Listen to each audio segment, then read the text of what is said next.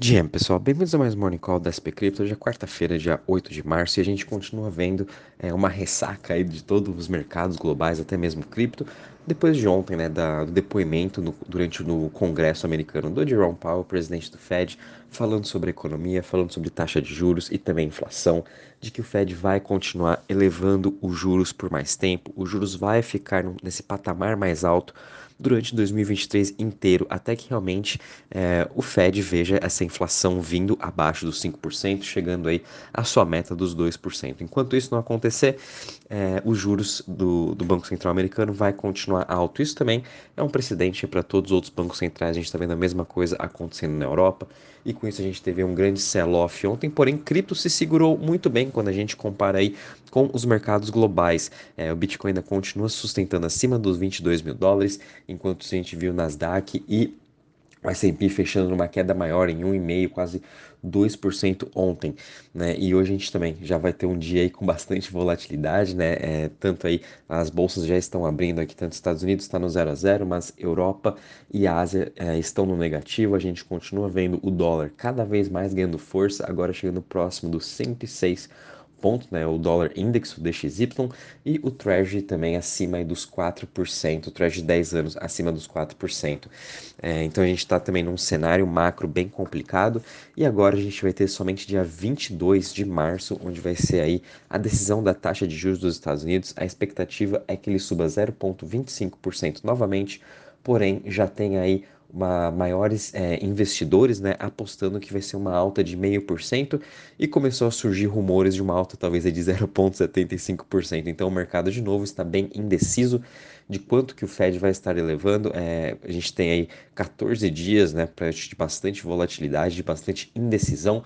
E depois do dia 22, depois é que finalmente o Fed vai, vai subir provavelmente o seu meio por cento é, e também depois das falas do Jerome Powell, aí sim que o mercado pode dar uma relaxada e ele realmente aí é, sentir o que, que, pode acontecer para os próximos meses. Até, até, até lá, nesses né, 14 dias, vão ser aí de bastante volatilidade, bastante especulação. Né? Mas é importante a gente continuar vendo o Bitcoin acima dessa região dos, 20, dos 22, 20 mil dólares, nesse, nesse range, né? que é uma região muito importante, onde tem uma, uma, um suporte muito forte e também ele está acima ainda da sua média móvel de 200 períodos. Vamos continuar acompanhando aí. A gente também está vendo o Ethereum caindo 1% a 1.554. É, o Ethereum também está praticamente igual ao Bitcoin, né? Só que ambos ainda também têm uma força grande vendedora vindo por aí, porque o Ethereum vai ser o seu grande unlock, que vai ser agora em abril. E o Bitcoin, dia 10 de março, é, vamos ver se vai realmente ou não começar os pagamentos aí do, da, do Mt. Gox, né, daquelas pessoas desde 2013 que têm seus fundos de Bitcoin travados na corretora que quebrou. Então, a gente ainda tem mais dois grandes eventos acontecendo no mercado de cripto que pode sim trazer uma maior volatilidade além dessa parte macro. A gente também está vendo o BNB caindo 0,36% a 286 dólares, Ripple caindo dois, é, subindo hoje, perdão, 2,5% a 0,37 Cardano subindo, é, caindo 2,42%, e Polygon também caindo 3,5% a 1,12%, Dogecoin caindo 2,75% a 0,07% e Solana caindo 6,67%, perdendo aquela sua região dos 20 dólares, é, também era uma região importante de, de suporte, e agora está uh, sendo cotado a 19,35%. Já em relação às maiores altas das últimas 24 horas, a gente ainda tem algumas criptos que estão se safando e principalmente é a de games IMX, com uma alta de 3,27% a 1,11, né? Realmente a gente está vendo a uh, IMX ignorando toda essa, essa o que está acontecendo no mercado macro. Muito disso acho que é por conta da forte narrativa que a gente está tendo aí no mercado de games de Web3. IMX lançando o seu passaporte Web3, né? Que seria a sua forma de fazer o login agora para entrar nos jogos. Além disso, fez a grande parceria com a, a, a Unit Asset Store. É, então tem bastante coisa positiva vindo aí para IMX. Então aí muito disso também esse bom momentum que ela está tendo, né, e ignorando um pouco indo na contramão do mercado. A gente também está vendo Conflux Network, que é uma outra aí, cripto relacionada à China que vem fazendo grandes parcerias, também com uma alta de 3% e XRP subindo 2,5%. Já em relação às maiores quedas das últimas 24 horas, a gente está vendo aí OKB caindo 13,67%, uh, seguido de Stacks ainda corrigindo bem, né, depois de ter subido quase mais de 200% no ano. É, agora está com uma queda de 10,21% hoje e no mês também já está acumulando aí uma queda de 33%. Seguido, a gente também tem Optimus caindo 9,21%. Mesma coisa, Optimus está tendo bastante realização de preço, dado que ele também já subiu mais de 150% nesses últimos uh, três meses.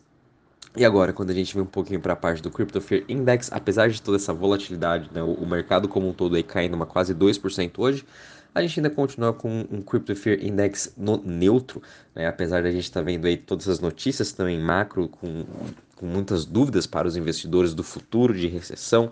Enfim, é, as pessoas parecem, estar meio bullish com essa parte de cripto, né? Se fosse ano passado, a gente estaria aí entre fear e extreme fear, né? Mas realmente esse sentimento dos investidores em relação ao cripto mudou bastante. Muito disso é porque realmente todos eles acham que a gente já chegou nas mínimas de cripto e, e não tem muito aí para onde então os investidores aí estão assessorando um pouco essa parte do, do sentimento que ainda continua positivo, olhando já no longo prazo, vendo todas as, as evoluções que estão acontecendo, né? Não tem como a gente também não estar tá muito positivo em relação a isso.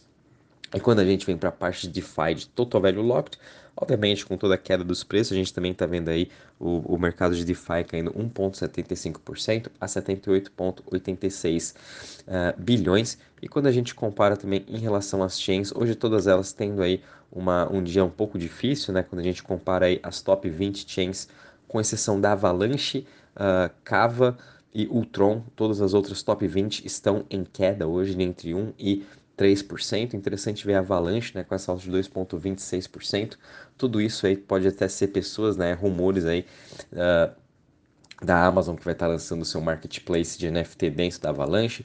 Sem falar que eles fizeram também uma nova parceria com a TSM, que é um dos, uma, umas grandes empresas de esports, juntamente com a Blitz, que é uma plataforma de gaming também para jogos. Ambas fizeram essa parceria com a Avalanche, que vão estar aí lançando o seu próprio uh, subnet dentro da, da Avax, né? Então vai ser bem interessante, mais uma forte parceria em relação a games, né? A Avalanche está tendo vários casos de usos para jogos, né? Lembrando que ele fez também uma grande parceria com a Agree, que é uma empresa japonesa de jogos que vai trazer aí milhões de usuários, então também com a TSM e a Blitz vai ser muito positivo para o mercado.